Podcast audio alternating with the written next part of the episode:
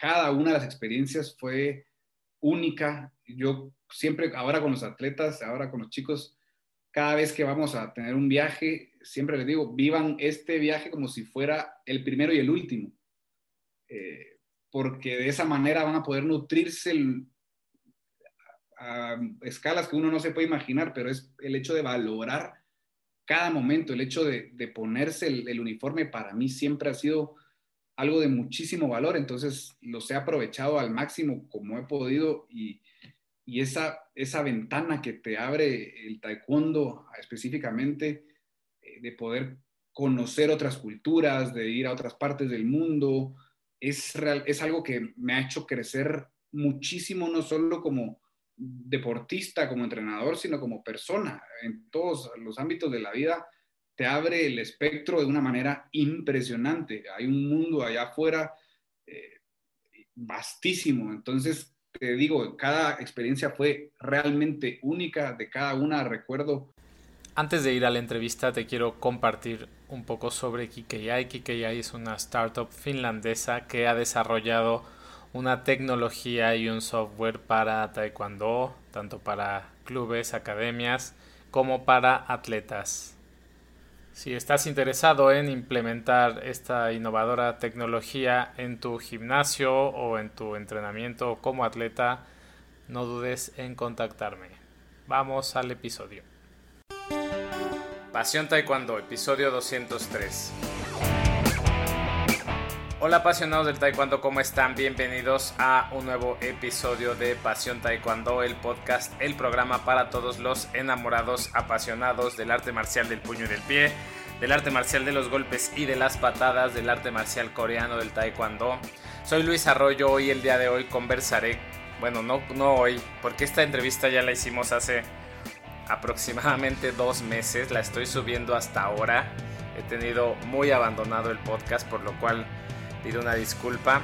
Sin embargo, bueno, ya eh, mejor tarde que nunca y, de verdad que esta entrevista la disfruté mucho. Es con Alex Iliesar de Más Taekwondo, de la web Más Taekwondo y además entrenador nacional de, de de Guatemala. Fue seleccionado nacional también en combate, entonces tiene una combinación muy interesante Alex, además que ha sido una persona conmigo muy accesible, muy abierto y eso se prestó para que nos sintiéramos a gusto, para que surgieran buenas preguntas y poderle sacar provecho a, la experiencia de Alex, que nos platicó pues cómo empezó en el taekwondo, cómo la Federación de Guatemala tiene escuelas, tiene escuelas propias de la federación, cómo fue que se involucró en Más Taekwondo y cómo esta, esta carrera en Más Taekwondo también le ha ayudado a trabajar en otro tipo de, medios, siendo que él es una persona del ámbito del derecho, ¿no? Sus, estudios académicos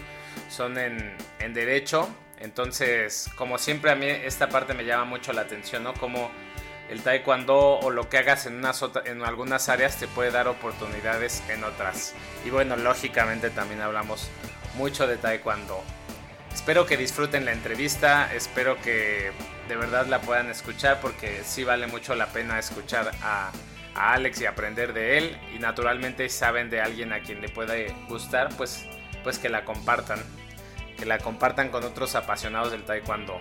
Bien, pues eh, los dejo con Alex. Vamos a hacer el esfuerzo de, voy a hacer el esfuerzo de estar más conectado en el podcast.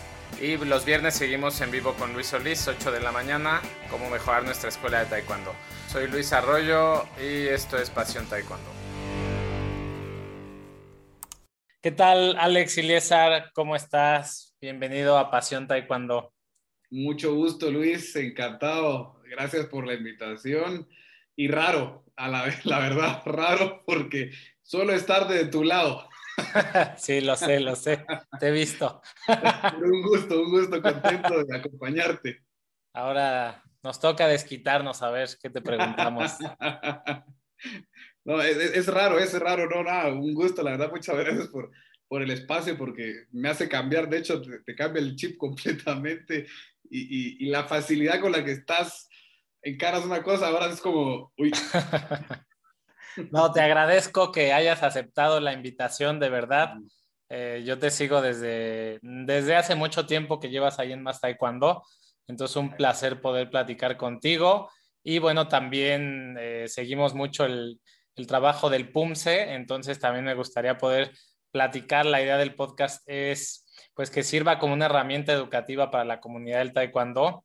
Entonces, también lo que nos, nos puedas compartir de tu experiencia como entrenador de PUMSE, pues lo valoraremos mucho. Nada, muchísimas gracias, encantadísimo de verdad. Y, y, este tipo de herramientas de verdad que suma, suma a la comunidad del taekwondo en general porque hay muchas cosas y a la vez no hay nada. Entonces creo que herramientas de este tipo al final pues nos nutre. Así que un placer y, y desde ya agradecido por el Excelente, pues igualmente agradecidos Alex. Para comenzar, eh, yo creo que cualquier persona que más o menos busca enterarse de del taekwondo eh, de habla hispana, pues te debe de conocer. Pero para la gente que no te conozca, si nos pudieras dar una breve presentación sobre tú, sobre ti, quién eres, a qué te dedicas. Bueno, eh, gracias, te digo, esto, esto de estar entrevistado no es fácil. Ahora entiendo, ahora entiendo cuando, cuando hago el tipo yo de las entrevistas, ¿no? O sea, entonces la posición es más compleja. Hablar de, hablar se me resulta fácil, entre comillas, pero hablar de mí, eso sí que es complicado. pero bueno, te digo, mira, yo empecé en el taekwondo a los cinco años, acá en Guatemala, directamente en la, en la federación, por azares del destino eh, y gracias a mis padres, evidentemente, tuve la, la dicha de, de, entrar al medio, entrar al, a esto que, tanto queremos, que es el taekwondo yo entré en realidad por razones eh, de salud. Eh, fue algo, el médico dijo, a ver, este niño tiene problemas respiratorios, tengo problemas en los bronquios, tal, y, es eso que llamaban un punto de asma, eso no existe en realidad, pero era, era esa tendencia de, falta de, buena pues, respiración. Y pues, bueno, mi, mamá básicamente dijo, bueno, hay que meterlo, pero natación es lo más fácil y, luego igual, no, es que natación, y bueno, no encontraba el lugar adecuado, mi mamá, no sé qué, y que se va a enfermar, mi mamá sobreprotectora y tal. Y empezamos a ver un par de deportes y uno de esos, casi de los últimos, fue el taekwondo. Lo, va, o sea, me lo cuentan porque no es que lo recuerde como tal en esos momentos, pero eh, sí recuerdo que me llevaron a ver, estuve en algunas clases de prueba y, y no, no me gustó en realidad, te soy sincero, es decir, y dije, esto no, no, o sea, esto de pegarse, uy, no, no sé, no sé, como que en ese momento no lo veía tan así. Pero bueno, no quiero hacer muy larga la historia. Eh, total, terminé quedándome dentro de la federación. Eh, le terminé agarrando el gusto como algo personal, como reto de que, siempre me he trazado cada vez que inicio algo, me gusta pues llevarlo a, pues, a lo más que se pueda. Entonces, me propuse tener mi cinturón negro, lo logré eventualmente. Y luego, pues cuando eso se dio, se dieron algunas oportunidades dentro del equipo nacional de Kirugi. Tuve la oportunidad de estar dentro del equipo de Kirugi. Eh, luego se dio el salto un poco al PUMSE. Igualmente la vida me fue llevando a, a, los medios. Eh, así que luego tuve la dicha también de formar parte de la familia de mastaekwondo.com. Y así te resumí algo que me tardaría algunas horas. Perfecto, Alex. No, creo que muy bien resumido para empezar. Eh, ¿Eres de, de, la capital de Guatemala, de Guatemala? De la ciudad de, la ciudad de Guatemala, sí, sí, sí. Acá, oh. eh, bueno, Guatemala sabrás que no es un país muy, muy grande, pero eh, con alrededor de ya ahora de 17 millones de habitantes la mayoría concentrada en la ciudad.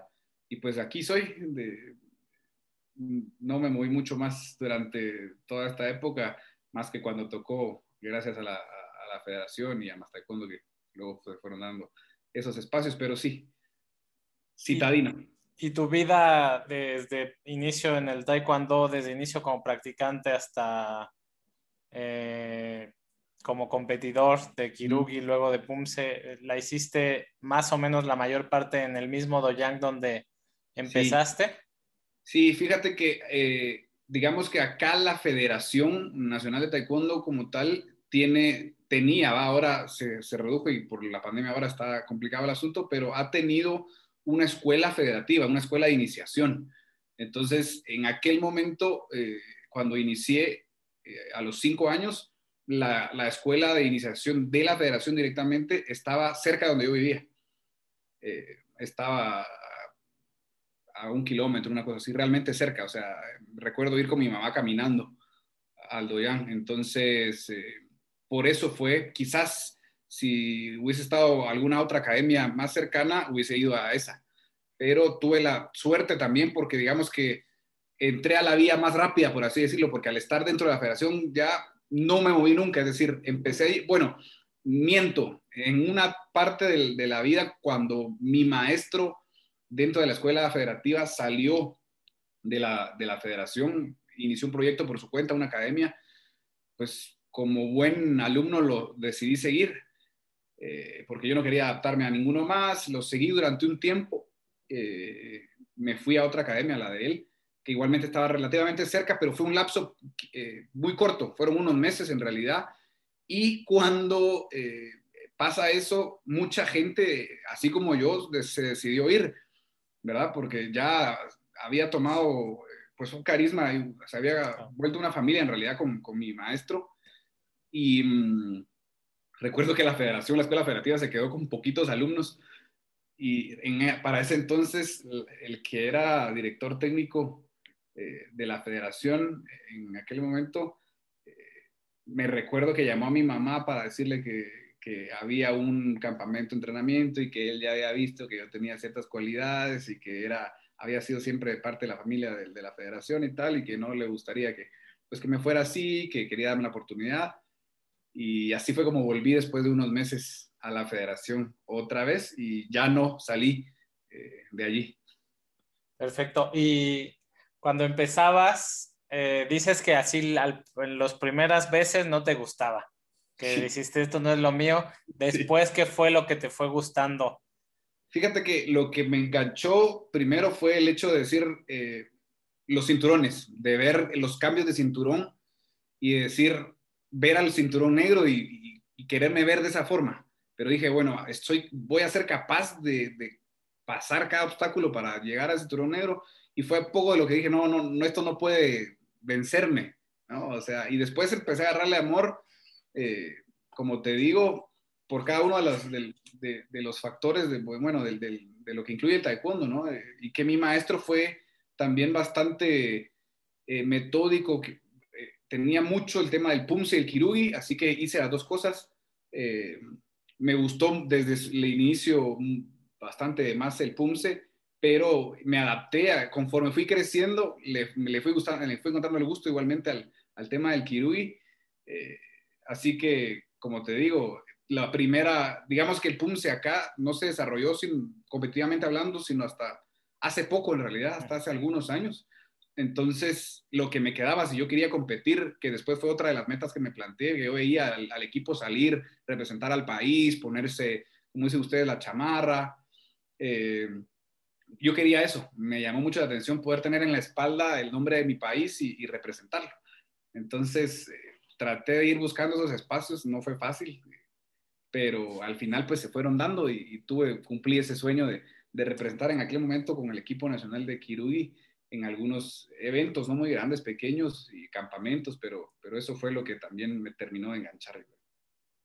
Oye, y la escuela que, esta escuela de, de la federación estaba, o sea, el entrenamiento que se daba era general, me dices que pues era una escuela de formación, sí. pero iba ya, si antes no, no se competía mucho en PUM, se iba orientada hacia la competición de, de combate o, era pues más como el tema marcial, que vieras así cosas de, de otras cosas que luego no se dan en el ámbito deportivo, ¿no? Sí, fíjate que sí, fíjate que eh, lo, particular del caso fue eso, que, que mi maestro eh, fue muy marcial por ese lado. Entonces, si bien es cierto, no había competencia como tal de Punce, pues siempre nos inculcó esa parte. ¿verdad? O sea, la esencia del taekwondo al final que, que está, que se da a través de los punces. Entonces, yo esperaba ansioso siempre el día que nos tocaba hacer punce, pero igualmente eh, la parte en que en aquel momento era la más deportiva, que era el kirugi, eh, pues me terminó gustando, como te digo, y que es cierto que eh, se inclinaba más a ese lado porque lo que la federación quería en ese momento era generar talentos de combate, porque como te repito, era lo, era lo que acá había, ¿no? Entonces, siempre fue secundario, por así decirlo, el PUMSE, pero siempre estuvo presente. Entonces, tuve la, esa virtud que, que también en aquel momento no muchas academias tenían el PUMSE eh, de, forma tan intrínseca como estaba en, en, la federación. Entonces, quizás si hubiese estado en otra academia, no hubiese tenido el gusto por el PUMSE como lo tengo. Excelente. ¿Y cuándo me mencionas que lleva poco el, el PUMSE de competición en Guatemala? Que en el, en el general en el mundo pues no es tan, claro. no es tan antiguo. ¿Cuánto lleva en Guatemala desarrollándose? Mira, eh, se practicó en algunas, bueno, estuvimos en algunas competencias y los primeros eh, fueron algunos, en competir fueron algunos maestros de academias eh, locales en campeonatos mundiales, en el Campeonato Mundial de Corea, que recuerdo, bueno, no estoy muy seguro del año en el que fue, sinceramente ahora no lo tengo muy claro, no lo recuerdo bien, pero fue por ahí, por el 2003, 2004, por ahí más o menos. Eh, ellos fueron los primeros en competir, en representar a Guatemala eh, en campeonatos mundiales de PUMSE como tal, ya en categorías eh, Masters, ¿verdad? seniors 2 y Masters por ahí. Entonces, allí se inicia un poco la participación, pero más no tan serio, no con un equipo nacional, sino, me explico, sino... Sí, sí, viajaban y... Claro, sí, sí, sí, o sea, la iniciativa de, bueno, compitamos, representemos al país, pero no había algo tan organizado. Luego, con el pasar del tiempo, eh, se hizo algunos eventos a nivel centroamericano de PUMSE, y allí empezó a sonar un poquito más el tema del PUMSE, sin haber igualmente un, seleccionado eh, nacional, se tomaba a los que tenían mejor técnica y bueno, ustedes eh, se preparan un poquito antes y van, ¿no? O sea, era un poco así el tema en realidad. Entonces, eh, tuve la oportunidad de participar en algunos, básicamente eventos escolares de, esta naturaleza. Y para luego ya tener representación en un evento que yo recuerdo muy, muy grande, que fue el Mundial, que fue el Mundial de Egipto del 2009. En aquel momento yo creo que a partir de allí se marcó a nivel nacional eh, un cambio, ya pensando más en, ah, bueno, hay competencias de PUMSE grandes, ¿no? Entonces empezaron de a poquito a haber más, empezamos a darnos cuenta que había más competencias de PUMSE en realidad, y se empezó a reunir ya un grupo de gente eh, para entrenar esto como tal. Entonces, así fue como, como arranca para que, eh, digamos que un equipo nacional como tal estuviera, yo, a ver, quizás estoy fallando, pero de 2017, o sea, estoy hablando hace poco, oh, que, que estoy, son los Juegos Centroamericanos de Managua en los cuales todavía tuve la oportunidad de participar como atleta. Entonces, eh, ya te estoy hablando ya de un, de, un equipo, ¿no? O sea, de, de hacer ya una, eh, un, horario específico para un equipo nacional, eh, ya con un nutricionista, con como el equipo de Kirugi, ¿no? Entonces, con todas las cosas del equipo de Kirugi, como te repito, antes, es decir, sí se estaba practicando, ya íbamos a, eventos, pero no con la formalidad del caso. ¿no? Súper, súper, no, resuelves completamente la pregunta. En la parte de, de Kirugi me comentaste que tenías la ilusión de, portar el uniforme nacional, tu chamarra, como le decimos aquí. Eh, ¿cómo, ¿Cómo se dio esa oportunidad? Pues eh, llegó, como te digo, bastante fortuito el asunto, yo yéndome de la federación y, tuve la oportunidad de volver para representar al país en un, en un, US Open, me recuerdo, en un US Open en el 2002 en Orlando, Florida. De hecho, hace poquito, hace poquito y por poquito te digo, hace unos minutos en realidad, eh, mi mamá sacó el pasaporte de aquel año en donde hice mi primer viaje que fue a ese evento en donde te digo, competí en, en Kiruy y en Pumse, ahora que lo recuerdo, competí en las dos, porque pues evidentemente Estados Unidos estaba, ha estado a nivel eh, continental, al igual que México, pasos adelante que nosotros, entonces eh, fui, ese fue mi primer evento en el que tuve la oportunidad de representar en el extranjero a Guatemala y tener mi primer uniforme. Eh, y, y, curiosamente, ahora que lo hablo, recuerdo que sí, que competí en las dos. Entonces, Fíjate, así fue. Y pues después de allí se paró un poco el tema del PUMSE. Eventualmente, cuando había oportunidad, participaba en algún evento pequeño de PUMSE, pero me centré mucho más en el. Digamos que después de ese evento de Kirugi, me gustó mucho el Kirugi. Y dije, bueno, o sea, probemos, ¿no? Hay que probar, a, ver a dónde nos lleva esto. Y, ahí me quedé. Me quedé en el Kirugi durante varios años, hasta el 2000. 2007 competitivamente activo, 2008 todavía sigue siendo algo de Kirugi, pero un poco ya, pues ya con otra expectativa, digámoslo así, para que al 2009 yo le diera el paso como tal al Pumse, ya. Excelente, Alex. Y te tocó entrenar con, me imagino, su atleta medallista mundial fue Euda Carías y tienen a, a Heidi, ¿verdad? También, Heidi Juárez, Euda Carías, Gabriel Sagastume, diplomas olímpicos. ¿Y con ellos entrenabas? Sí, sí, yo era en aquel entonces el más pequeño del grupo. Eh, entrené, tuve la, bendición de entrenar con, ellos, excelentes personas, amigos míos todos ahora. Eh, Gabriel dirigente, Heidi con una proyección acá en Guatemala con un trabajo eh, formativo enorme. Euda, que ha trascendido también y que ahora madre de familia, con, muchos proyectos dentro del taekwondo igual. Eh, tuve la oportunidad de, poder nutrirme y aprender mucho de ellos durante, digámoslo, quizá un, tiempo muy largo, pero que sí algunos años, sí fueron algunos años que los que tuve la oportunidad de verlos, eh, escuchar que iban para Atenas 2004 y ese tipo y verlos regresar con resultados tan grandes eh, para el país que, motivaban, que definitivamente siguen dejando un legado enorme en el taekwondo nacional. Excelente, Alex. Y mm, vives la etapa de competidor de Kirugi. ¿Cómo es la transición a, a volverte competidor de, de Pumse? ¿Por qué dejas el Kirugi? Fíjate que bueno, te estoy hablando de tú, de nuestro, nuestro modo de hablar en Guatemala es medio tú, vos, en realidad, y tengo que adaptarme un poco. Ah, ok, ok, ok. sí, entonces, medio raro. Como quieras.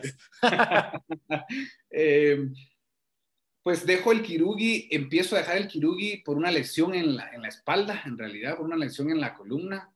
Bastante novelesco el asunto. Eh, me lesiono preparándome para un campeonato mundial juvenil en Vietnam no pude ir por la lesión, voy al médico y me dicen, eh, lo que tenés es una fractura entre vértebras, hay que operarte, hay que poner clavos y no puedes volver a practicar el deporte más. Entonces fue un shock bastante eh, feo, como comprenderás. Eh, pues un niño con mucha ilusión, empezando una carrera que creía me iba a llevar a los Juegos Olímpicos en aquel momento y que de pronto se iban a ver truncados.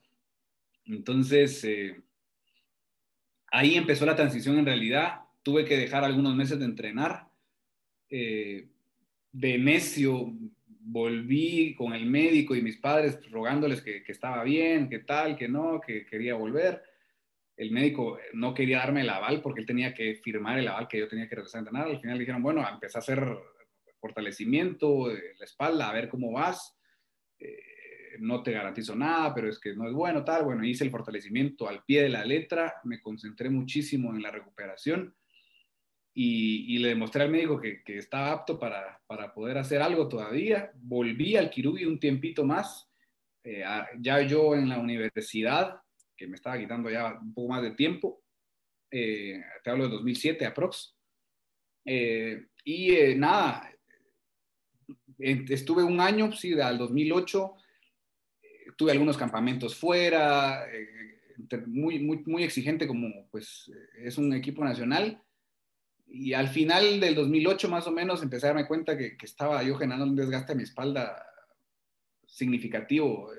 Entrenaba y terminaba, hacía todo, todo normal, pero sí terminaba con, con un dolor lumbar terrible de, de, estar siempre yendo al médico del Comité Olímpico para que me recetara cosas y fortalecimiento todo el tiempo. Fue, fue algo sacrificado que yo dije, bueno, no, ya está, hasta acá. Y fue cuando dejo, le doy las gracias a la federación, me retiro y le digo, bueno, con todo el oro de mi corazón, eh, me retiro porque no, no, no, es exponerme más y tenía yo que valorar mucho también, aparte también la, la salud. Así que me, igualmente la federación en ese momento, como lo ha sido siempre mi casa, mi familia, eh, me abrió las puertas y me dijeron, no te vayas, eh, querés iniciar eh, como, como entrenador, fíjate lo que te digo en aquel momento, yo dije, bueno, sí, eh, como entrenador de un pequeño grupo de, los sábados, de lo que todavía seguía siendo parte de la escuela federativa, inicié como entrenador de esa manera, dando, dando eh, algunas sesiones de entrenamiento a, niños más pequeños, ¿verdad? Los sábados, así empecé un poco el, tema y yo seguí cuidándome un poco dentro de todo, entrenando a, mi forma, evidentemente muchísimo más bajo nivel, y eh, seguí entrenando, ¿qué me quedaba, digámoslo así? Entrenar un poco de PUMSE, ¿no?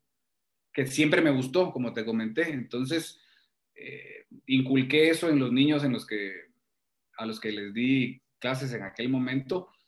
Y luego se da esa oportunidad de que, o sea, si como estaba yo siempre dentro de la federación, de, me dicen, hey, ahí está este campeonato mundial y siempre te ha gustado el PUMSE, te hablo de unos meses antes del mundial eh, y quisiéramos que pues eh, fueras parte del equipo que vaya al mundial, tal, y yo, bueno, encantadísimo, ¿no? O sea, ¿cómo dejar esa oportunidad pasar?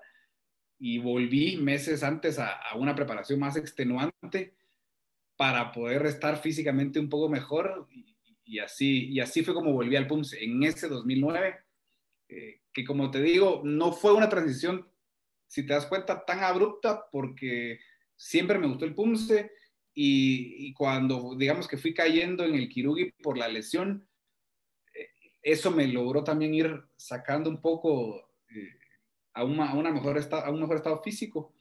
Y ya después del 2009, pues me quedé allí, competí en el Mundial después del 2010, en el del 2011.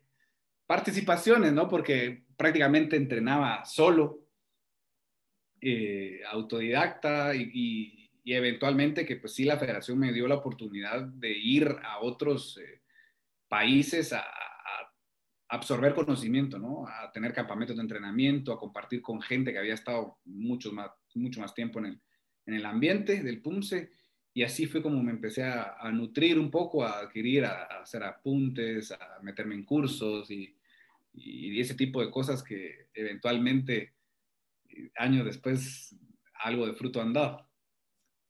Y esa parte autodidacta, eh, me gusta que la señales y quisiera ahondar un poquito ahí, porque pues aunque ya había recursos virtuales, me imagino que había, bueno, había mucho menos, ¿no? En el 2008, sí. 2009, ¿cómo, ¿cómo hacías para aprender PUMSE? Que además creo yo que era una época en la que pues evolucionaba aún más rápido sí. el PUMSE, ¿no? Entonces, ¿cómo, sí. cómo, cómo le hacías? Sí, mira, en ese, mira, para ese 2009 para actualizarme yo un poco más, eh, digamos que eh, PATU, eh, la organización continental, organizaba algunos cursos eh, en los que la federación, cuando había cercanos al área, por ejemplo, recibía algunos en Costa Rica, eh, aprovechaba y ahí me actualizaba. Entonces, a, tomar videitos con el teléfono, buscar, preguntar, estar muy, muy atento porque me apasionaba, me apasiona mucho el tema. Entonces, en, como te digo, la federación siempre cuando había alguna oportunidad cercana, iba, iba, iba. Y así me actualizaba, buscaba videos de los que había en el momento. Entonces siempre regresaba con mis anotaciones a practicar, a practicar, esto es de esta manera, esto es de esta manera, practicar, practicar. Eh, previo al, 2000, al, Mundial de 2009 nos dieron un campamento de entrenamiento en España, en Galicia, eh, con, con, los que ya había, uno de los que había sido medallista mundial en, en PUMSE, entonces tuve una gran oportunidad, eso fue demasiado, de mucho valor para mí.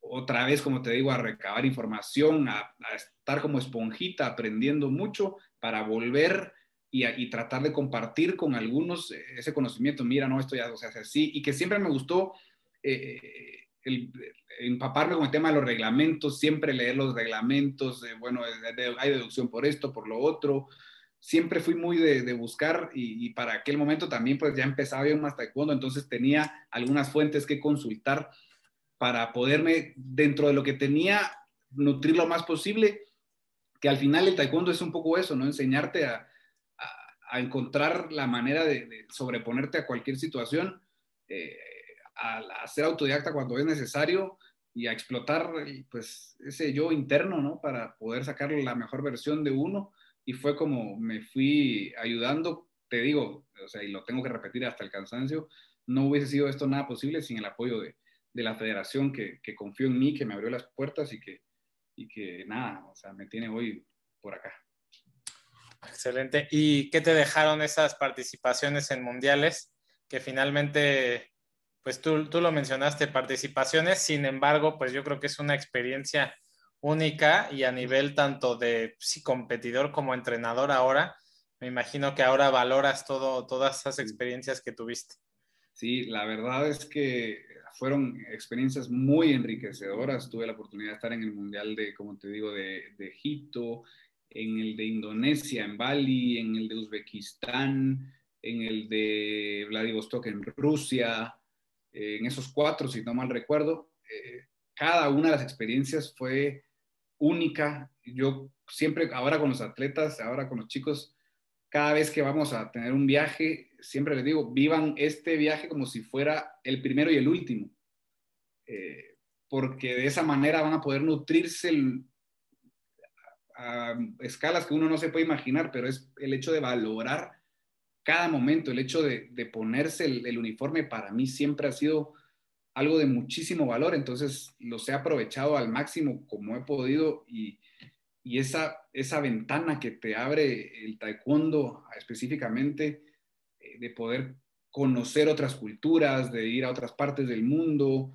es, es algo que me ha hecho crecer muchísimo, no solo como, deportista, como entrenador, sino como persona. En todos los ámbitos de la vida te abre el espectro de una manera impresionante. Hay un mundo allá afuera eh, vastísimo. Entonces, te digo, cada experiencia fue realmente única. De cada una recuerdo algo, te dije, tengo muy mala memoria en realidad, pero con cosas tan puntuales como esas, son cosas que, que simplemente son, es, es, lo que uno se lleva. al final lo vivido y a través del taekwondo es algo que, pues, va a perdurar eh, en lo que queden de los, de los días sobre la tierra, porque de, verdad te digo, cada experiencia en esos mundiales, en los eventos eh, panamericanos como atleta, hoy estoy transmitiéndoles un poquito de eso a los chicos, a los, a los chicos del equipo, para que, para eso mismo, para que enseñarles a valorar un poquito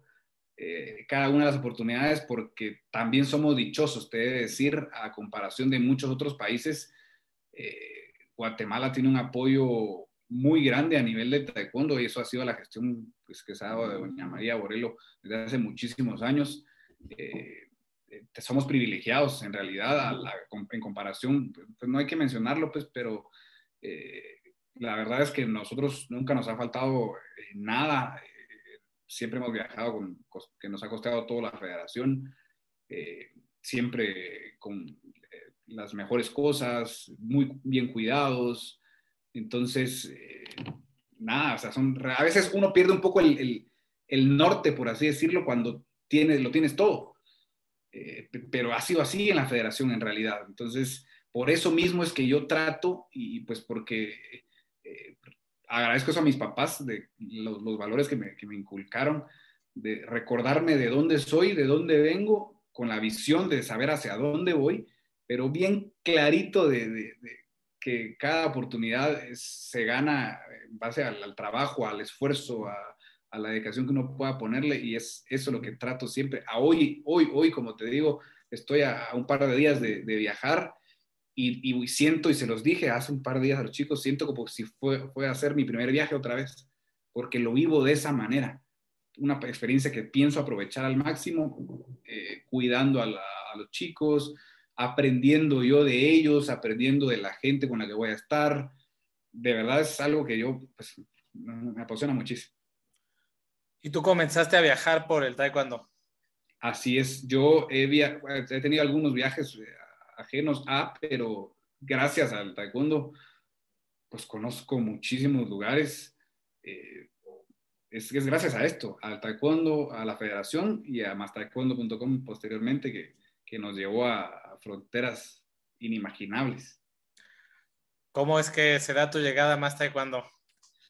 Eh, historia interesante también, en el 2007 precisamente viene a Guatemala eh, el, dueño de mastaekwondo.com, el argentino Claudio Aranda, hoy mi hermano, eh, viene a, integrarse al equipo nacional como preparador físico.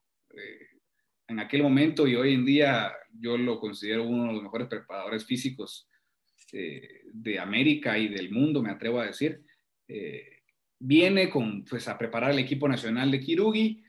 Él ya estaba con algunos años ya de tener mastaekwondo.com y yo empezaba a la universidad a estudiar Derecho, eh, a estudiar leyes. Entonces, eh, no estudié comunicación, como algunos creen.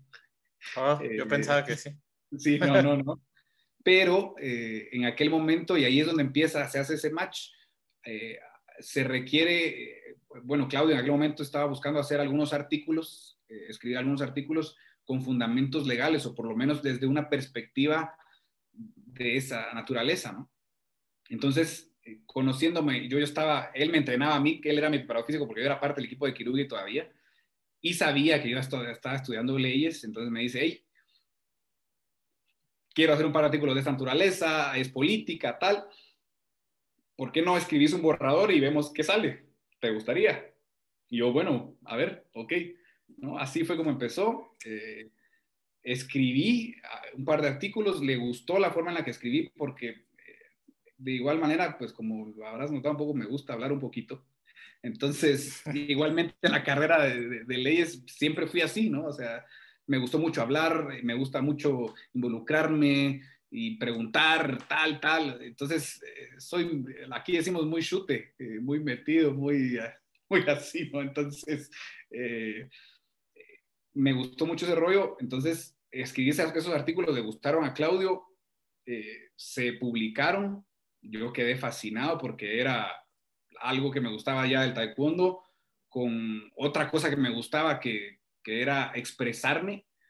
Entonces, me quedé, de, luego, mira, ¿querés hacer algunos artículos más? Bueno, sí, me quedé en algunos artículos, seguí haciendo, seguí haciendo, se volvieron bastante frecuentes, eh, empecé a buscar yo fuentes, empecé a, conocer gente, a llamar, a estar y así, eh, hasta que igualmente luego después me dijo, mira, vamos a iniciar un proyecto nuevo en cámara, eh, y, y, la verdad que ya vi que tenés, que te gusta hablar y que hay que probar, ¿no? Entonces, yo dije, bueno, probemos, no está mal y, así se hizo los primeros, las primeras intervenciones ya así en, video a través de Más Y pues como te digo, ahí se inició en el 2007. Eh, no paré, luego me quedé en Más hasta, hasta la fecha. Y que Más me abrió las puertas posteriormente eh, en medios locales, te he decir. O sea, al final yo acá en Guatemala trabajé en medios... Eh, locales, en, medio, en, prensa escrita, eh, en televisión local, gracias a, a al final. Entonces, eh, las vueltas que da la vida son realmente locas. ¿Y ya no lo haces? Eh, ya no estoy en ningún medio local porque estoy volcado completamente al taekwondo a través de, de la federación como entrenador y a, y a más taekwondo, evidentemente, que, que son mi vida. Entonces ya no queda mucho tiempo para, para, mucho más. Entonces ahora que en la pandemia creía que iba a haber más tiempo para descansar, al revés, hay más trabajo que nunca, por suerte, gracias a Dios. Eh, pero, pero no, pero disfruté mucho el tiempo en, televisión local, en, en, en, ver en, los en algunos periódicos notas con mi nombre acá en medios locales y de gente decirme, ah, la escribiste vos. Yo sí, sí. Y de verme en la televisión, ah, ahí este, amigos, familia, ah, ¿desde cuándo saliste en la tele? ¿No? Entonces, fue también experiencias enriquecedoras que al final también las trasladé lo que aprendí en ese momento. Produje, imagínate cómo son las cosas que produje un programa de televisión, eh, porque como te digo, siempre me gustó investigar de más entonces eh, me metí a cursos de comunicación, no la carrera como tal, pero saqué algunos cursos de comunicación, eso sí, para prepararme un poquito y no ser el perdido ahí de, las cosas. Entonces llegué a producir un programa de, un canal de televisión. Ya, o sea, tuve etapa como host y después también como productor. Entonces me gustó muchísimo, la verdad, me gustó, era un programa de entretenimiento de tecnología. Entonces, eh, ahí, ahí te digo, o sea, hice un poquito de todo que al final, pues hoy me está sirviendo muchísimo. Para televisión abierta de Guatemala. Exactamente, exactamente. Súper. ¿Y, ¿Y, en prensa qué tipo de notas cubrías? Eh, eh, entretenimiento, más que todo. siempre fui más por ese lado fui presentador de noticias, te digo también, de, fue, he estado en varias cosas, noticias así muy formales, tuve un programa de debate político como moderador eh, en televisión previo a unas elecciones presidenciales locales, compartiendo con los candidatos a, presidente en, aquel, en ese entonces, pero mayormente fue la parte de entretenimiento, coberturas de, conciertos, noticias, va, o sea, entretenimiento puro del día a día. Oye, y, hablando de medios, ¿cómo ves los, los, medios en el taekwondo? Prácticamente, pues no hay tanto, pero quisiera saber tu opinión sobre los diferentes medios que hay. Eh, difícil pregunta, te soy sincero, eh, me encierro tanto eh, en, en, en, más taekwondo.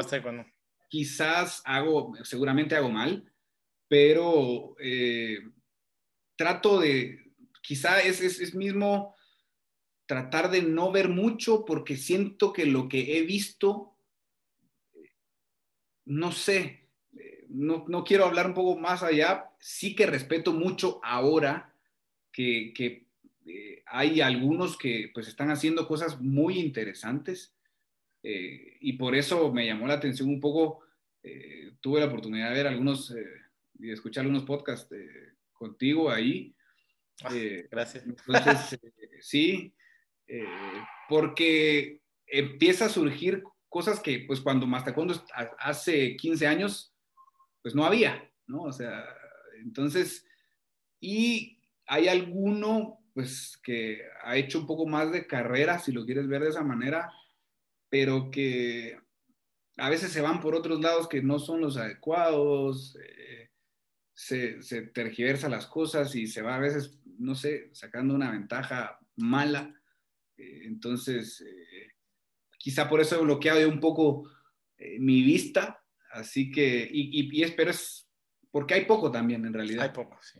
Entonces, como tú lo has dicho, así que, pero sí que trato de, ahora, pues a través de las redes sociales, de, ver a gente, porque al final, pues me sirve a mí para más taekwondo, ¿no? Entonces, sí he visto gente más particular, como tu caso, eh, ¿verdad? O sea, algún español, he visto un par de mexicanos interesantes, eh, con opinión, con crítica, que es, que es lo que al final cuenta, a mí me parece. Entonces, con algo constructivo, ¿no? Claro. Entonces, que, entonces, creo que hace falta muchísimo por desarrollar y ahora te hablo a nivel general, el tema de medios en el taekwondo, nos hace falta muchísimo y, e incluido a mastaekwondo.com, porque hace falta, yo creo, apoyo a medio, al medio, a los medios, para, para hacer al taekwondo más grande, ¿no? Eh, evidentemente no estamos hablando de un fútbol eh, que, o sea, hay unas coberturas tremendas, pero si tuviéramos el, no sé, el 10% de lo que tienen medios eh, el fútbol se podría hacer muchísimo. Y eso que ha crecido, o sea, te digo, en los últimos años ha crecido, pero todavía no es suficiente. Todavía no, creo que no se ha alcanzado, y porque estoy comparándonos con, como te repito, con, el fútbol, por ejemplo. O sea, en televisión abierta, en México se da un poco más, pero en otros países no, no vas a ver a la televisión taekwondo, ¿no? Aparte que, bueno, igualmente la televisión ya estamos dejándola un poco como a segundo plano, eh, pero igualmente el público, eh, la gente que busca taekwondo es realmente poco si lo comparas con los otros deportes eh, que, se han masificado tremendamente. ¿no? Inclusive en México, si hay una población, si es cierto, bien es cierto que hay una población muy grande en el taekwondo, el fútbol, no me dejarás mentir que es, es mucho mayor, ¿no? Entonces, bueno, creo, ¿no? Sí, claro. Entonces, entonces, es un poco eso, es decir, y yo creo que la única forma también de hacer al, taekwondo más grande es a través de las ventanas de los medios. Entonces, eh, eso a veces una percepción que se nos escapa o que se les escapa. Eh, entonces, eh, por ahí va, creo que todavía estamos en una etapa bastante en pañales, si lo quieres ver de esa manera, tratando de construir todos eh, un poquito, pero todavía, todavía con un camino largo. ¿Y tú crees que sí hay interés, o sea, que sí la gente demanda información, medios sobre Taekwondo, eh, contenido sobre Taekwondo? Mira, como te digo un poco más, eh, la gente igualmente siempre quiere, por lo menos la, gente que está metida dentro del Taekwondo, de alguna manera se tiene que enterar de las cosas, ¿no? Al público, digamos que todavía se reduce más el público competitivo, busca enterarse de, las competiciones, de lo que pasó con el atleta de Rusia, con el atleta de México, con el atleta de Brasil, tal, y al, público en etapa formativa educarse, educarse, aprender del taekwondo, que todavía hay menos herramientas todavía en términos de educación. Entonces, sí hay interés, pero todavía hay poca información, por lo menos abierta a la gente. Y te digo, o sea, y me dirá la gente, no, ahora hay muchísimo. Sí, sí, bueno, pero muchísimo es relativo, ¿no? O sea, hay más ahora que si volteamos a ver hace cinco años, que tampoco es tanto, y no te digo hace diez, pero aún hace falta contenido porque sí creo que más ahora con la, con la época en la que estamos tecnológica, la gente demanda eso, demanda contenido de calidad. Claro, sobre todo.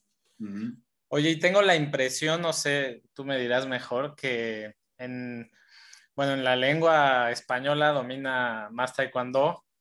Creo que también es el portal más visitado en inglés, al menos de información, pero tampoco veo que haya alguien más, ¿no? Eh, creo que incluso, no sé, quizás porque hablamos español, pero me da la impresión de que veo más información en español que en inglés. No sé si en inglés no se genere tanta información y, por qué crees que suceda eso, siendo que pues es el idioma global, ¿no?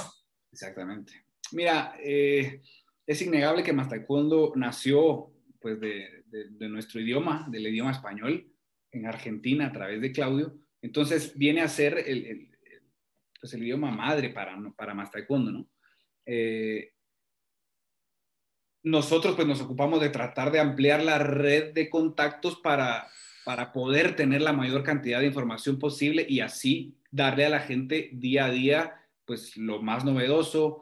Eh, entonces, ha sido una labor realmente titánica, como te digo, son más de 15 años ya de trayectoria de mastaekwondo.com entonces es algo que no se da de la noche a la mañana, ni con uno, ni con dos años. Es realmente una labor compleja y que nos ha tocado picar piedra y que abrir el terreno eh, a otras fronteras de habla eh, inglesa, eh, pues ha sido más complejo. Lo, está ahora, pero estás en lo correcto, que hay más información, no porque quizá haya más contenido en español, sino porque es lo que en lo que por ahora tenemos muchísimo más alcance, pero te digo, seguimos creciendo por el otro lado porque tenemos, y hoy orgulloso puedo decir que más taekwondo, pero te digo, o sea, lo puedo decir orgulloso porque son, es trabajo de años, ¿no? En el que he, sido parte. Eh, somos el medio eh, partner de, de Patu, el medio oficial el único medio oficial de, de Patú y orgullosamente el medio oficial de Europa, de World Taekwondo Europe. Entonces, llegamos a, fronteras que no nos imaginamos, pero que, te repito, o sea, con tantas cosas pasando en América y tantas cosas que hacer, eh, a veces también es complicado tratar de abarcar muchísimo más y eso que, pues, que lo hacemos, como te digo, entonces, eh, de, cinco noticias en español se genera una o dos en inglés, ¿no? Entonces, ese es más o menos el rango que manejamos hoy en Más Taekwondo, pero que tratamos de, de ir equiparando, pero que te repito, o sea, absorbe una cantidad de tiempo interminable, más porque los cambios de horario, ¿no? o sea, yo muchas veces me vuelvo loco y hay muchas cosas que no salen a la luz, que, que, que como te, a nosotros también decimos mucho eso, más allá de ser un medio, también somos, nos hemos convertido en una fuerza política. Entonces, entonces hay muchísimas cosas que no salen a la luz. Entonces, por ejemplo, eh, ahora en un ratito me toca llamar a Corea, ¿no? A la oficina de Federación Mundial y estoy hablando a la oficina de Seúl y luego mañana temprano tengo que levantar muy temprano porque tengo Zoom con el director general de, de la Europea. De hecho, hace unos días fue así por el Campeonato Europeo. Entonces, reunión con ellos, llamadas a la noche con, con Asia, principalmente con Corea y llegan a hacer cosas de relaciones públicas slash política que, que se quedan ahí, porque no, esto todavía no lo podemos publicar, eh, esto manejémoslo de otra forma, y se vuelve un andamiaje eh, realmente complejo e, y por demás interesante, pero que siempre estamos moviéndonos, o sea, quizá la información que sale es un 10% del 100% de la información que manejamos. Sí, más bien mi comentario iba en torno a, que yo creo que ustedes hacen un gran trabajo, incluso cubriendo buena parte del inglés, y no les veo un competidor en, inglés. O sea, no veo que, o sea, es un medio de, como dices, la lengua madre es de española, y me llama la atención que, que no hay un competidor en inglés, ¿no? Es interesante, es algo que, que habla pues de, de todo el trabajo que han hecho. Sí. Sí, sí, no, de verdad que eh, ir, por ejemplo, a, los Grand Prix eh, y el último, el de, el de, Rusia en Moscú en el 2019, eh, y como bien lo dijiste, o sea, estar en el palco de prensa con medios rusos, ¿no? Medios rusos locales, medio de taekwondo en árabe, amigos nuestros.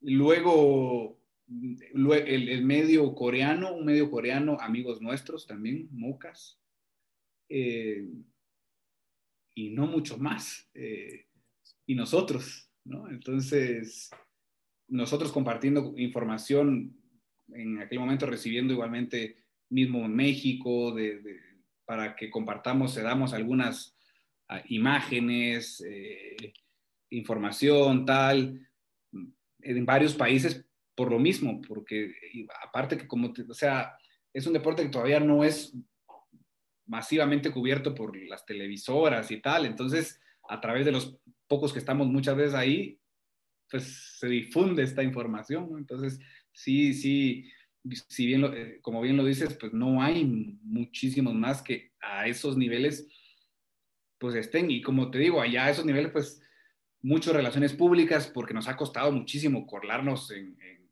en ese tipo de cosas, digo, ahora pues quizás eh, ya sea al entablarse una relación se vuelve un poco más normal, pero, pero hay que estar, ¿no? Es decir, hay que generar mucho vínculo y es parte de la tarea que, pues, que se me ha encomendado a mí eh, y que pues, normalmente no paro de hablar por lo mismo, hablar al teléfono me, me, refiero, ¿no? Contactar a uno, al otro, que viene tal evento, vamos para acá, cubrimos este, no, a este tal, y y así. Excelente, Alex. Y ahora, si te parece bien, me gustaría hablar de Pumse.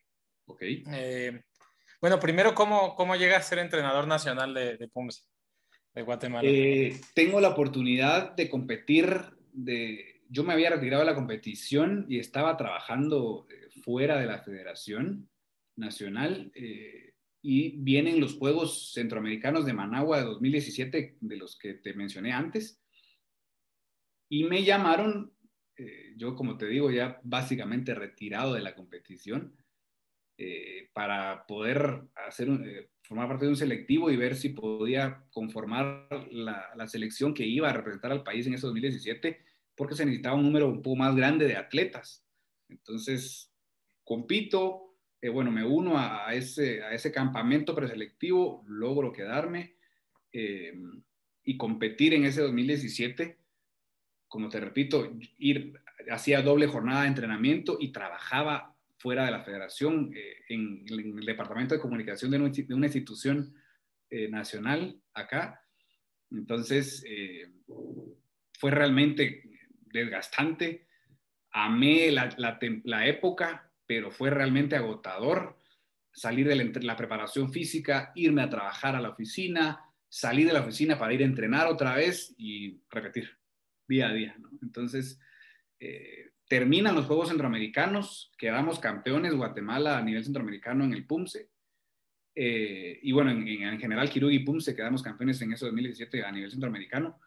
Y me dicen, bueno, 2018 viene en Centroamericano y el Caribe en Barranquilla a meterle. Yo digo, momento, yo para 2018, eh, muchas gracias otra vez, pero no creo aguantar este ritmo, ya.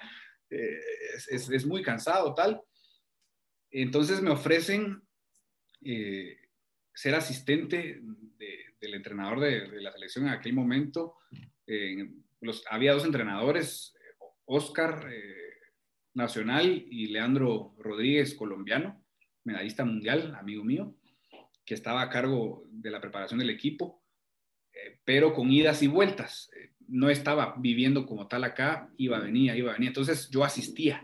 Me dijeron, mira, bueno, ya no compitas, no te, pero no te separes. Asistí un poco yo seguí trabajando en la parte de comunicación fuera eh, hasta que eh, pasa Barranquilla 2018 y finales de año, eh, una serie de cosas internas y me dicen, mira, nos interesaría, te interesaría hacerte cargo del equipo como tal ya. Ya creemos que ya tenés cierta experiencia en el asunto.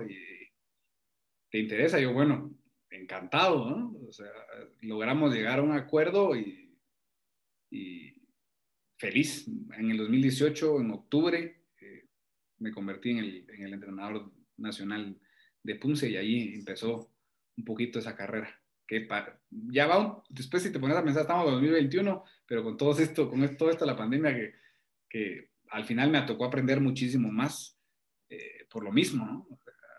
Entonces, eh, ahí seguimos, encantado. Y tú ah, me comentabas que, mm, no sé, ustedes no tienen a los chicos concentrados permanentemente, ¿no? Viven en sus casas ellos. Exactamente. Y van a, van a entrenar ahí con, contigo. Esa es una de las dificultades, como te decía, por eso se hace tan necesario en nuestros casos tener este tipo de campamentos, de entrenamientos en el exterior, porque cada quien, eh, pues sí, o sea, está en sus casas, van a sus, antes de la pandemia, iban a sus estudios, universidad, colegio, tal, y teníamos nuestro horario por la tarde y la preparación física por la mañana, pero eso te deja igualmente con algunas inasistencias, que porque el examen, que porque el colegio no me da permiso de llegar a ese horario al entrenamiento, que la universidad me pide que ese día esté en la presentación tal. Entonces hay mucho de ese tipo de cosas acá. Eh, hay muchísimo más apoyo al deporte, pero las instituciones educativas, de momento, hay algunas que siguen siendo renuentes y hace el tema complicado de alguna manera. Entonces, eh, pues te topas con ese tipo de dificultades que tratamos de ir manejando, pero que gracias a, la, esos apoyos de la federación tenemos este tipo de, de, momentos en los que, bueno, ya está, salimos del país y no hay quien nos pueda molestar para podernos dedicar al PUMSE completamente. Y cuánto tiempo en una temporada normal, a lo mejor sin, sin, cuarentena, antes de que ocurriera esto, cuánto tiempo tú tenías a tus atletas al día? Eh, yo trataba igualmente, sí, sí los veía todos los días, salvo por esas excepciones que te digo, de que hoy no puedo. Entonces, pero, o sea, sí, la mayor parte de las semanas era todos los días una sesión diaria yo y por la mañana con el preparador físico. Entonces tenía que estar, así como cuando hice yo mi preparación a Juegos Centroamericanos 2017, dos sesiones diarias. Entonces eh, yo también igualmente hice algunas, algunas, varias sesiones los sábados para tratar contrarrestar esas, bueno, faltaste una vez a la semana, tenemos sesión sábado. Entonces no había pierde, tenemos sesión sábado para poder reponer de alguna manera lo que, lo que perdimos durante el, e, e, ese, ese microciclo. ¿no? Entonces, jugar un poco con, eso y jugar un poco, eh, como te repito, a tratar de tener a la gente bien por lo mismo de, tantas cosas alrededor eh, que, se complica. Entonces, ah, era un poco así. Y la primera sesión, la de la mañana, la, de preparación física, la hacen los chicos antes de ir a la escuela. Sí, sí, sí. Ah, muy temprano, me imagino. De las 5 de la mañana, más o menos. Sí, sí, sí. 5 de la mañana y se van a la escuela de ahí. Sí, sí, o sea, de, pegarse un duchazo allí y a estudiar. Eso sí, o sea, pero es la única manera de poder, de poder llegar a parecerte, a tener una preparación de alto rendimiento como se necesita hoy por hoy, eh, un evento de circuito olímpico, si queremos ser de alguna manera un poco competitivos, ¿no? Claro. Y oh, tenía otra pregunta y ahorita se me, no, no, no se me fue. Eh, ah, ¿cómo, ¿cómo se conforma eh, la selección de Guatemala? ¿Cómo hacen un, un evento o cómo, cómo eligen a los atletas? Eh, a, nivel formativo, y es que es complicado decir, no hay muchas academias a nivel nacional, entonces se torna un poco complicado. Hay un evento, hay un campeonato nacional anual que es donde aprovechamos a ver talentos deportivos y cómo conformamos la selección es a través de esa vía. Es decir, los entrenadores nacionales estamos dentro del campeonato nacional eh, captando los talentos de, todas las edades, principalmente cadetes, eh, para poder, ok, tú, tú, tú, tú y tú vas a entrar al, al programa de talentos de la federación para poder empezar una preparación encaminada más en la etapa competitiva de alto rendimiento. Entonces, es básicamente traerlos a la selección no un selectivo como tal, pero que sí que cuando ya logramos tener algunos en la misma división, ya se hace un encuentro interno para designar, en este caso, a quien represente en esa división. Pero es un poco así, la verdad, como te digo, o sea, el sistema que tenemos es ese por la cantidad de gente que ha crecido, pero que pues, no alcanzamos los niveles de participación que tiene México, por ejemplo. ¿verdad? Que es el referente principal al lado de Estados Unidos a nivel americano y Brasil posterior y algunos más, ¿no? Entonces, pero luego estamos eh, nosotros así que pues hemos ido trabajando de esa manera, eh, tratando de, con la experiencia poder determinar en base a algunas cualidades motrices esenciales, casi que poderlo eh, visualizar a futuro, ¿no? De poder ver a un niño patear y decir, él me va a servir para tal división, voy a empezar a trabajar. Muchas veces pues te equivocas en el camino, no porque la persona, sino porque eh, circunstancias de la vida, de, su familia, del nivel económico que atraviesa eh, o de las propias cualidades, pues hay diferentes factores externos muchas veces que, que frenan ese tipo de, de metas, pero que tratamos de pues darles por eso el mayor apoyo posible para llevar sus, sus eh, talentos al máximo. Perfecto. Y otra pregunta, en la parte, en el entrenamiento matutino de preparación física, eh, ¿la flexibilidad y la movilidad articular ahí la trabajan o también la trabajas en la tarde? Es, mira, la, la flexibilidad me dijiste. Sí. Sí, no, la flexibilidad sí que la intentamos trabajar en ambas sesiones. En ambas, ok.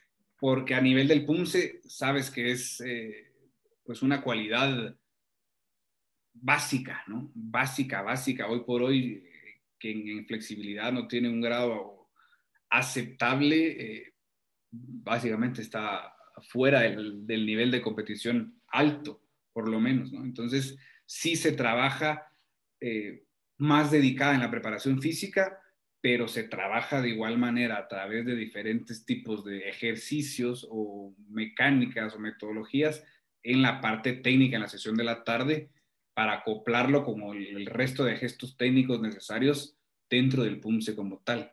Pero es una de las cualidades, atinado en lo que acabas de decir, fundamentales para el PUMSE. De acuerdo. Y otra pregunta, eh, ¿cómo manejan ustedes No, te lo pregunto porque son cosas que a mí me pasan y, quiero aprovechar la entrevista. Eh, sucede a veces en PUMSE que hay atletas que, que tienen cierto nivel y llega la competencia y hay cierta ansiedad, cierto estrés. ¿Cómo manejan ustedes ese tipo de situaciones para que en los eventos no, no se les caigan y estén a, su, a su nivel? Este es un, es un punto realmente complicado, importantísimo, igual el aspecto psicológico. Eh, yo siempre he dicho, y, y, también estoy de acuerdo, que el entrenador no es psicólogo, no lo es, pero tiene que cumplir cierta función, no podemos ser ajenos. Como maestro de academia, como entrenador de selección, termina siendo en parte psicólogo. hay que entender eh, al atleta porque hay diferentes, y lo platicaba hoy precisamente, hoy tuve una prueba eh, de psicología, psicología biomecánica, eh, una prueba por demás interesante, novedosa que estamos haciendo en realidad en conjunto con el Comité Olímpico Guatemalteco. Em, por eso mismo, porque hay diferentes niveles y formas de activación en los atletas. Entonces hay que entender a cada uno, porque cada cabeza es un mundo al final. Eso es, ese dicho trillado es muy cierto. Entonces, eh, lo que le sirve a Juan para activar, quizá no le sirva por el nivel de estrés que maneja a, Pedro.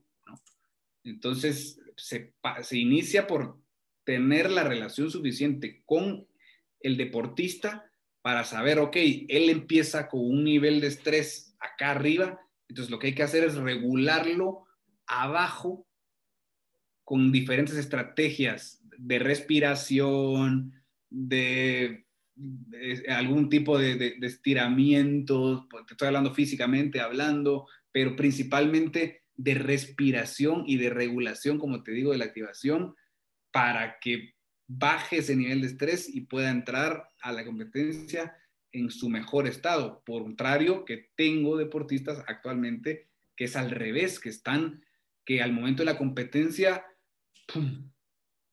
se apagan, ¿no? Entonces hay que levantarlos de alguna manera. Entonces hay que, de ciertas formas, igual, empezando por la, por la respiración, realizar ciertos eh, elementos físicos para activarlos, ciertos también, ciertas, igual por eso te digo, palabras o formas de motivarlos, de activarlos, para que en la, competencia entren lo suficientemente despiertos, por decirlo de alguna manera. Entonces, es primero encontrar, eh, es conocer al deportista para luego elegir, y no te digo que lo hago solo, porque tengo el apoyo del Comité Olímpico, como te digo, guatemalteco, a través del Departamento de Psicología con quienes me instruyo y quienes colaboran directamente conmigo para realizar este proceso. Porque sí, o sea, es, es, complicado. O sea, yo, entonces yo voy con el psicólogo y le digo, a ver, este atleta eh, está demasiado estresado. Yo lo veo y, está eh, una sudoración excesiva, eh, no se logra concentrar, pierde la atención muy rápido porque está demasiado ansioso. Entonces, les presento los factores que yo, como estoy en el día a día, conozco al psicólogo y que el psicólogo, bueno, ok, con esos requisitos y luego de unas pruebas básicas, me ayuda él a trabajar esos aspectos que yo necesito. Muchas gracias, Alex.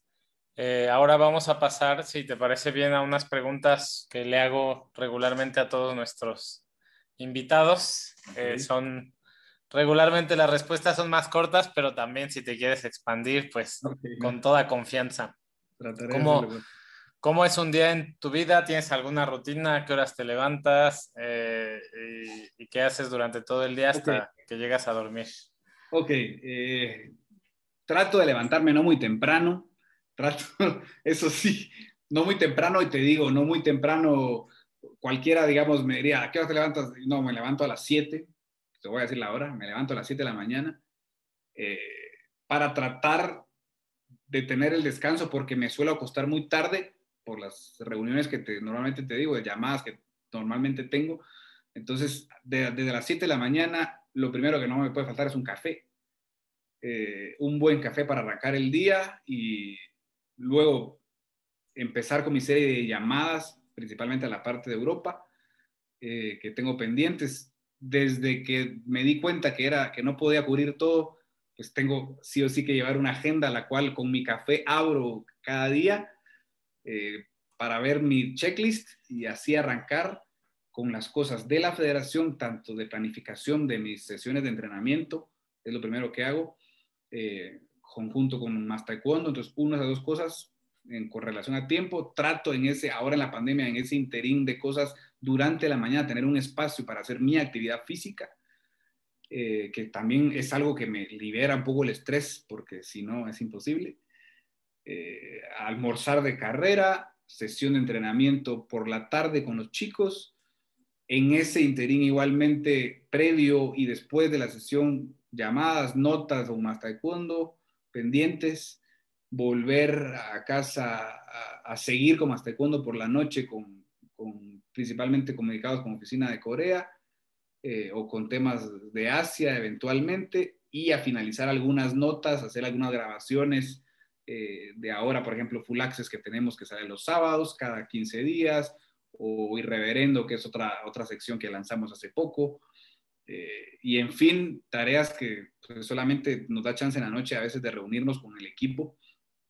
Entonces, y así, repetir, repetir, y eso te hablo de semana y fin de semana, porque ya no hay días hábiles o inhábiles. ¿Y con los coreanos hablas, hablas en, en inglés? En inglés todavía no, no, no.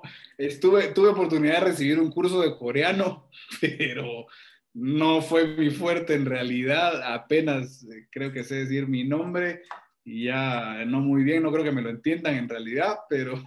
Y luego las instrucciones en coreano para la sesión de entrenamiento y hasta ahí nomás. Por suerte, por suerte, eh, a la, a la, oficina de Corea y con la relación con los coreanos que tengo, pues es en inglés, y no, de plano no habría manera. Súper. Además de lo que haces en Más Taekwondo y de, y de tu trabajo como entrenador, ¿tienes algún hobby no relacionado con el Taekwondo? Me gusta, me gusta mucho el cine. Me gusta ¿Ah, mucho el cine. Sí, y por cine digo ver películas, ver series cuando tengo tiempo un poquito. Eh, me gusta mucho la música. Eh, y en, en, los momentos en los que estoy quizás escribiendo una nota o algo así, tengo música puesta. En las sesiones de entrenamiento hay música puesta. Entonces, fuera del, del, taekwondo, mi sesión de actividad física, que ahora hago un poquito de pesas, eh, la, sentarme a ver una película y escuchar algo de música. Son las tres cosas que yo te diría. ¿Qué música suena en tus sesiones de entrenamiento? Uy, ahora como está la cosa, no puedo negarte que lo que se escucha para poner a los chicos ahí arriba y porque tampoco me disgusta es el reggaetón. Ok, bien. porque el reggaetón y eventualmente algo electrónico también, pero es lo que suena porque es con lo que ahora, ¿no? O sea, entonces, ¿qué Y los chicos les gusta. Sí, sí, sí, o sea, a los chicos les gusta y los chicos te van a decir que a mí me gusta más, es cierto. si en este momento te diera un letrero espectacular que pudiera ver toda la gente del planeta Tierra, ¿qué mensaje le pondrías? Un mensaje, eh, bueno, tengo que dedicar, dedicarlo al taekwondo, evidentemente. Eh, difícil porque hay muchas cosas que uno quiere decir, pero creo que disfrutar del día a día, no solo en el taekwondo, sino en todo lo que haces, eh, pensar que esto que estoy haciendo hoy me va a servir para hoy, pero me va a abrir las puertas de mañana. Que lo que siembre hoy lo voy a cosechar eventualmente, eh, que tengo que perseverar para alcanzar lo que quiero, que las cosas no caen del cielo, pero que el cielo me da una oportunidad si yo estoy constantemente tratando de perseguir eso. Entonces creo que va un poco más generalizado el mensaje, pero que se aplica a cualquier ámbito de la vida siempre digo, le digo algo a los chicos, un paso a la vez, una cosa a la vez, porque eso me va a llevar también a ser más organizado y a tener una idea más clara de lo que quiero perseguir. Entonces yo trato de que la gente que está a mi alrededor tenga eso claro, una visión clara a través de metas cortas, a través de, ser positivo, de creer en que las cosas se pueden dar en base a mi esfuerzo. Eh, y que no hay imposibles si de verdad lo hago con el corazón. Entonces, eh, para mí eso es lo más valioso que hay y que te digo, se aplica a cualquier aspecto de la vida, deportivo, con metas deportivas, con metas familiares, interpersonales, educativas. Así que creo que básicamente ese sería el mensaje. Gracias, Alex.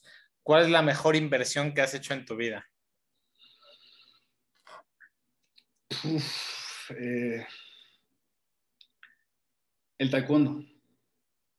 Mi tiempo en el taekwondo. Esa creo que ha sido mi, mejor inversión porque gracias al taekwondo eh, hoy rompí a nivel nacional paradigmas del deporte no vives.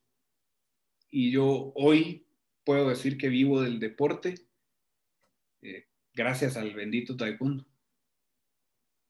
Así que esa es mi mejor inversión. ¿Tienes algún hábito inusual, algo que no haga la mayoría de la gente, pero que sientas que te hace especial, algo que la gente, por lo que la gente diga, Alex es raro por esto? Eh, creo que de la nada puedo ponerme a cantar algo. No sé si es inusual, pero eh, algo, algo que yo te diga, a ver, inusual. Porque es que no, no sé, o sea, creo que el hecho de, ya estar metido en tema de relaciones públicas y tan a lo que hago que, que a veces todo es muy pensado.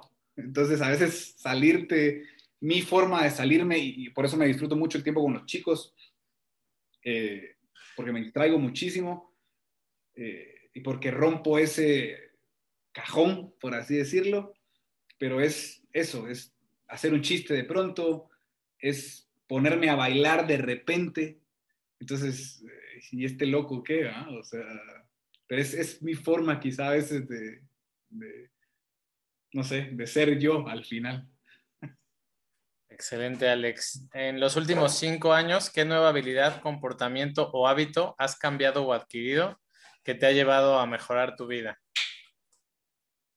Creo que eh, mi habilidad de relacionarme con la gente, mi habilidad de, las relaciones públicas en los cinco años, creo que ha sido lo que más he logrado potenciar eh, y creo que en los últimos dos años todavía más. Entonces, esa creo que ha sido una de las virtudes que yo tendría que destacar, eh, que me ha abierto muchísimas puertas, que le ha abierto muchísimas puertas a Mastacondo. Entonces, creo que es algo que, por lo que me he esforzado mucho de, ir mejorando, el, saber cómo hablarle a la gente. ¿Y cómo, cómo has hecho para, para mejorar en esa parte? Mira, creo que bastante empírico en realidad. siempre me he considerado una persona que sabe escuchar, eh, muy observador, me fijo mucho en los detalles. Eh, no soy buen lector, lo confieso, pero aprendo siempre de, cada uno. Me gusta, me gusta mucho, por feo que suene, analizar a la gente para aprender de la gente.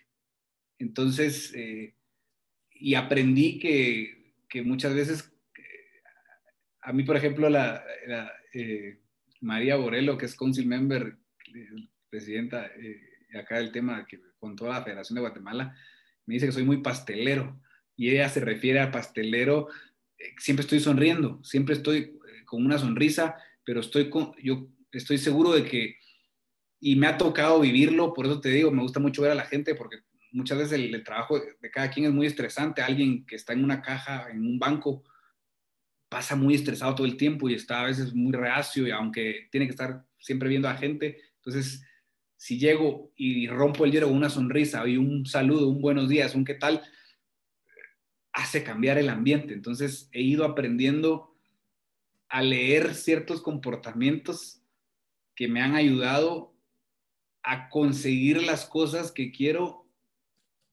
sin tener que pisotear a nadie eh, y al revés, uniendo y haciendo, generando un vínculo positivo que al final es eh, fructífero para todos. Excelente, Alex. Eh, dentro del medio del taekwondo, algo que, alguna mala recomendación que escuches o algo que no te guste del medio del taekwondo. A ver, complicadas preguntas.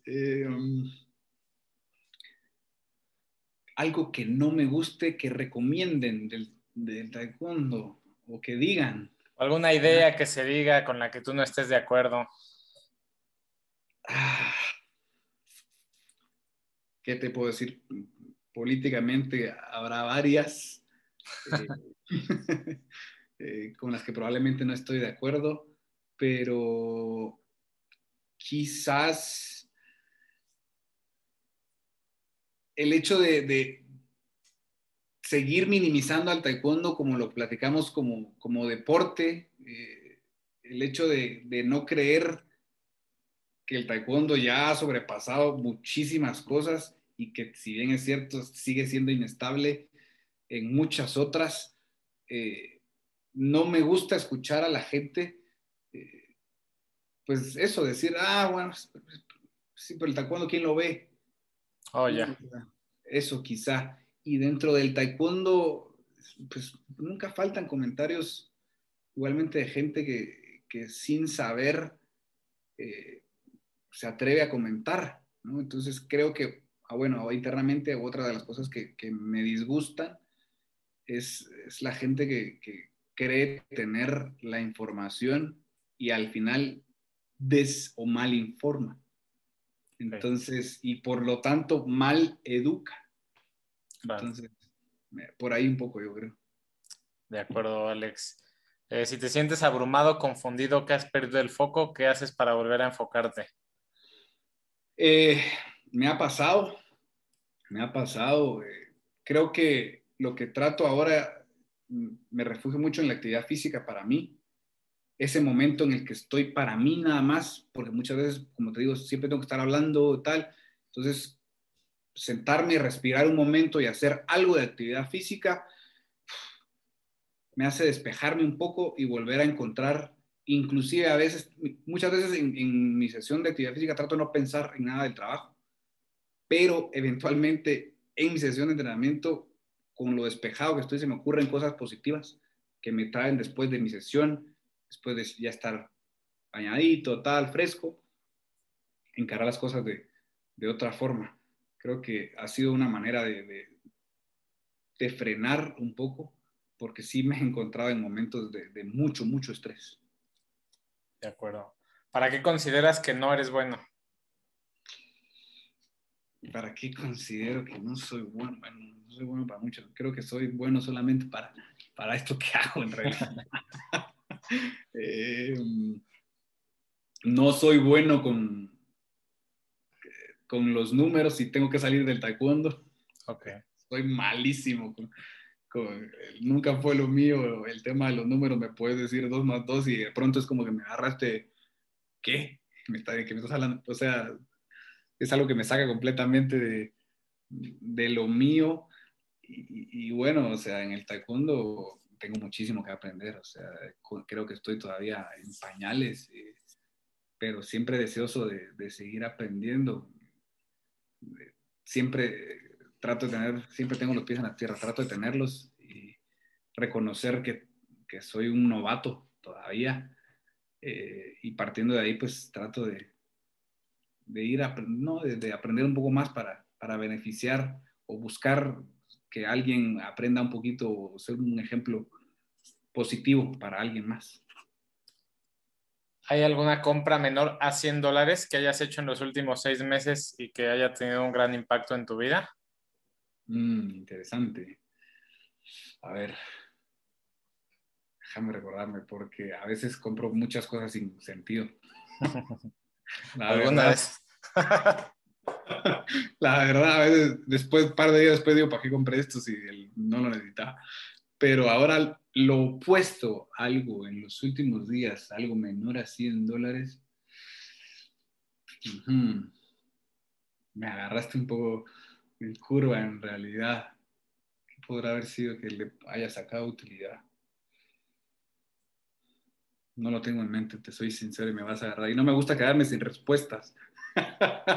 es algo que Pero, mm, ya sé, ya sé, menor a 100 dólares que saqué de utilidad, eh, invertí, bueno, en realidad no es mío, pero eh, inscribí a un atleta en el, en el challenge de, en el Open de, la Federación Mundial actual. Eh, invertí esa, pues te digo que al final tampoco es mío porque lo pagué yo, pero me lo reintegra la federación, entonces... Bueno. Sí lo invertiste porque lo pones y te da algo, ¿no? Te da alegría o algo te deja. Perdón, perdón. pero fuera, o sea, eventualmente muchas cosas en el súper que me salvaron la vida, pero...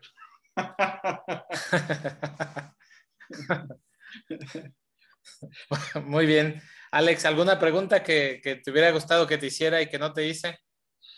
Uy, no, no, no me preguntes eso porque no me preguntaría nada a mí mismo, yo creo. Eh, no, no, la verdad es que ha sido un rato muy, muy agradable. Incómodo porque yo me siento incómodo estando de este lado, pero muy cómodo de poder haberlo hecho contigo. Eh, parece que te conozco de hace muchísimo tiempo y eso es hacer sentir, como yo digo, es parte de lo que uno tiene que hacer cuando, cuando entrevista a alguien, es tratar de hacer a, la otra persona cómoda para que pueda distenderse y, charlar. Y es como me he sentido hoy. Creo que no, no tengo nada que agregar porque tuviste momentos, te voy a calificar. Ah, bien. Gracias. Tuviste momentos de profundidad dentro, en la entrevista, tuviste momentos, eh, cubriste como una, una, entrevista de perfil hablando de, de, mi vida un poquito, tuviste los momentos en los que te saliste del taekwondo.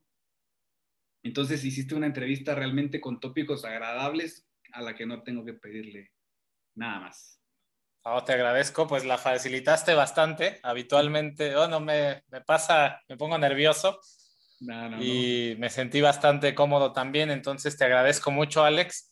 Y fue un placer, ya te avisaremos cuando la publiquemos, pero pues un gusto y esperemos que, que pueda llegar a mucha gente y, como te dije, que le sirva a nuestros escuchas. Muchísimas gracias Luis, de verdad encantado una vez más, agradecido por el espacio, eh, contento y, igualmente felicitarte por, por esta labor que haces porque yo pues ya sabrás que también reconozco lo complejo que es y el dedicarle este tiempo que le dedicas siempre tiene sus frutos, solamente que hay que persistir, estar, estar, estar, pero, pero tiene sus frutos, así que te felicito y te, y te motivo para que, para que lo sigas haciendo porque la gente se va enterando, la gente necesita este tipo de contenido, no, no por, eh, yo creo que yo estuve de más, pero que, sí he visto que has estado con gente que, que, que, la gente tiene, quiere escuchar, que la gente de verdad tiene un mensaje para darle, ¿no? Entonces, igualmente decirte que Más Taekwondo pues está ahí y las puertas están abiertas.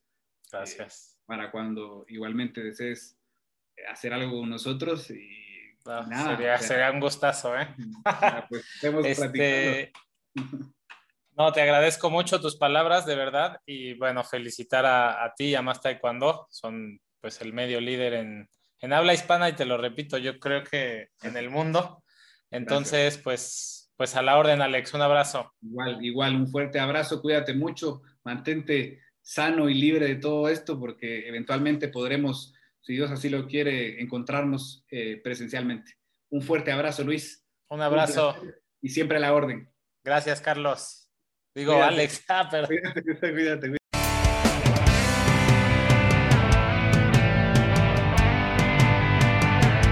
Hasta aquí la entrevista con Alex, espero que la hayas disfrutado, que, que hayas aprendido algo naturalmente.